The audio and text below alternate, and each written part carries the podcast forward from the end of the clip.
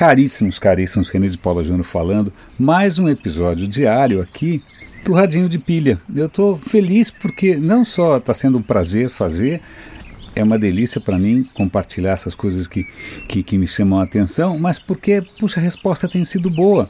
Eu estou vendo os números aqui, tanto a visitação no site, que é o radinhodepilha.com, se você não conhece, dá uma olhada lá, radinhodepilha.com. É legal porque os links estão lá, porque tem o um podcast, né, tem mais informações, tem links para outras coisas que eu faço, mas até na, no próprio SoundCloud, que é onde eu estou publicando esses arquivos de áudio, os números estão bons. Puxa, obrigado. Se você puder divulgar, eu agradeço, porque esse é um, é um é um projeto de coração. O, o tema de hoje, falando em, em se divertir, são brinquedos. É engraçado porque há muito tempo atrás é, eu comecei minha vida estudantil num curso, mudei, fui para outro, mas inicialmente eu cheguei a, a, estudar um tempo de engenharia antes de ir para comunicações. E no tempo que eu estava em engenharia de produção, eu cheguei a fazer estágio em fábricas. E uma das fábricas que eu fiz estágio, que me empolgou bastante no começo, quando, quando apareceu a oportunidade, foi uma fábrica de brinquedos. Porra, quem é que não ia gostar de trabalhar numa fábrica de brinquedos? Era, eu acho que agora falecida, não sei se ainda existe, Troll. A Troll fazia uns brinquedinhos e tal. Na verdade, a Troll tinha um parque razoável e fazia outras coisas para os outros também. Então, é, aí eu fui lá é, achando que ia parar na Disneylândia, mas na verdade Primeiro, um cheiro horroroso de plástico derretido. Segundo, aquelas máquinas gigantes, né, meio sinistras, cuspindo cabecinhas de Lego, cabecinhas, cabecinhas. Tinha caixas e caixas de cabecinhas. Parecia que tinha algum serial killer de Lego. Aí tinha uma das máquinas, pena que na época celular não tinha câmera nem nada. Aliás, não tinha nem celular, puxa vida, o que, que eu estou falando? Mas tinha uma, uma sala escura, sinistra, com uma máquina toda preta, esquisita, parecia alguma coisa meio de filme de, de terror, em que ela fazia as cabeças das bonecas de vinil. Então eles tinham, era uma máquina circular assim com as coisas, como se fossem umas, uns tubos e do, na ponta desses tubos as cabeças ficavam girando, era, era tétrico. Bom, tudo para contar que essa história de trabalhar com brinquedo foi uma desilusão para mim. Mas voltando, vamos voltar ao que interessa aqui.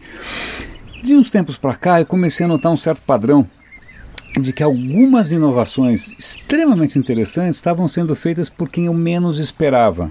Eu acho que um caso é, interessantíssimo, que eu adoraria me aprofundar mais, queria conhecer mais as pessoas, é a própria Disney. Né? Eu vou dar link aqui para duas coisas legais da Disney.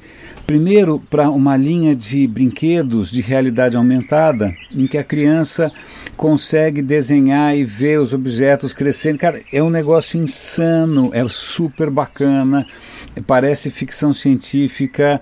Eles devem ter lá uma equipe muito legal de inovação de ponta no digital, na parte lúdica. Então assistam é um vídeo bem legal mostrando esse, essa coisa desse aplicativo para você desenhar em cima de realidade. Os personagens ganham vida. Bom, quem aqui tem filho é, adolescente deve saber que já existem games para esses consoles, né, tipo PlayStation, Xbox, que os bonequinhos de verdade, de alguma maneira, interagem com o jogo virtual. Né? Então, realmente tem. A gente acaba. Eu, não, não sou um gamer nem nada, e também não tenho filhos, acabo não percebendo isso e quando eu vejo, eu me surpreendo, fico feliz. Uma outra coisa interessante, é um outro link que eu vou dar. Ah, mostra uma outra inovação da Disney que quem vai no parque talvez não perceba o quanto é bem sacado. Você ganha uma pulseira que eles chamam de Magic Band. Essa Magic Band tem todas as suas informações e ela transmite essas suas informações num raio de 10 metros. Então, quando você chega no restaurante que você reservou, você mal entrou, a pessoa já te atende pelo nome, né? E ela sabe a mesa que você reservou e ela sabe tudo. Então, onde você está, você é reconhecido, é tratado é, de maneira especial, diferenciada, através de uma pulseirinha que está transmitindo a sua identidade a num raio de 10 metros e tem sensores por toda parte. Né? Isso você começa a imaginar o futuro disso no varejo, nos restaurantes, nas escolas, ou seja o que for. E de novo, sendo feito pela Disney.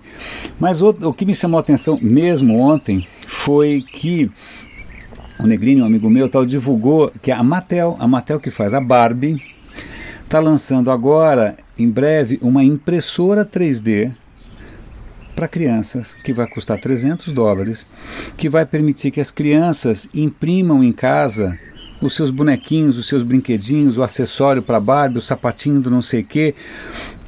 Quando eu vi aquilo, eu falei, uau, agora sim. Porque eu já mexi em impressoras 3D em 2011, eu estava lá na Singularity, eles tinham uma impressorazinha que você fala, uau, que bacana, mas putz, era lento, era chato, era caro pra caramba. Aí todo mundo, ah, é a revolução da, da, impressão 3D, revolução. Eu falei, cara, revolução onde? Esse negócio é chato, é difícil de usar, tem pouca coisa para fazer com isso. Eu não vejo uma razão para ter um troço desse em casa. E aí a revolução está chegando agora através de quem? Das crianças, através de uma fábrica de brinquedos. Imagina que, bom, criança já tem um monte de badulac, agora imagina a hora que ela puder imprimir os próprios badulacs. Ah, bom, a vantagem é que você não vai ter que ficar se deslocando até a loja, até as rehaps da vida, mas você vai ter que ter mais gavetas e abrir um pouco a carteira aí para pagar as despesas extras. A outra inovação da Mattel que eu achei genial Uh, eu não sei se vocês têm acompanhado, o Facebook tem investido nisso, a Microsoft tem investido nisso, que são aqueles óculos medonhos para você se imergir, né, para você entrar dentro da realidade virtual. É, são óculos de realidade virtual. E o Google lançou uma né, a sua versão, que ao invés de custar, sei lá, 600, 700 dólares, custava 25 dólares. Eu mesmo comprei um. Veio um negócio de papelão que eu dobrei, dobrei, dobrei, e aí ele virou um óculos de papelão com duas lentes, eu encaixo meu celular ali, e aí eu coloco aquilo na cara e eu consigo ter uma experiência mais ou menos imersiva. Né?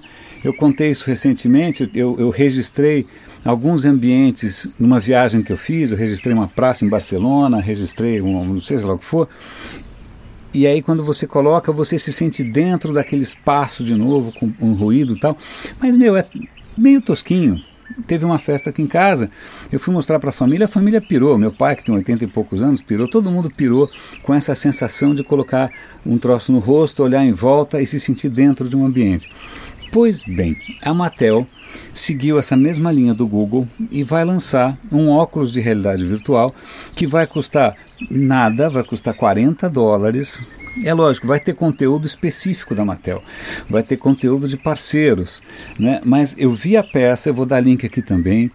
É lindo, ao invés de ser um troço de papelão, ele é de plástico, ele é mais robusto, ele vai ter alto-falantes, né? ele vai ser um pouquinho mais bem construído e ele é o sucessor eu não sei se vocês se lembram disso.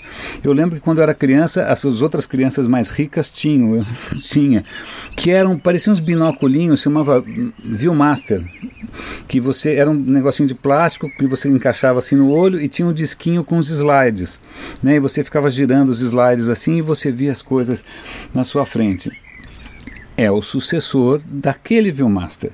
Então a Mattel deu um salto de, sei lá, 40, 50 anos tecnológico e está conseguindo transformar numa coisa não só divertida, palpável, até viável como negócio, mas sobretudo acessível. Né? O que, que adianta a gente ter uma inovação que só geek, que só nerd ou que só publicitário rico consegue levar para casa e fazer alguma coisa bacana? Eu acho que as coisas realmente mudam né, quando a coisa se populariza. E nesse ponto a Disney está fazendo isso e a Mattel está fazendo isso. Então eu vou dar os links é, aqui no, nos comentários do, do SoundCloud. Todos esses links vão estar sempre lá na, na página do radinhodepilha.com e se vocês assinarem a newsletter lá no radinhodepilha.com, vocês vão receber esses mesmos links por e-mail. Tá bom? Muito obrigado pela companhia. Está sendo um prazer fazer parte do dia a dia de todos vocês.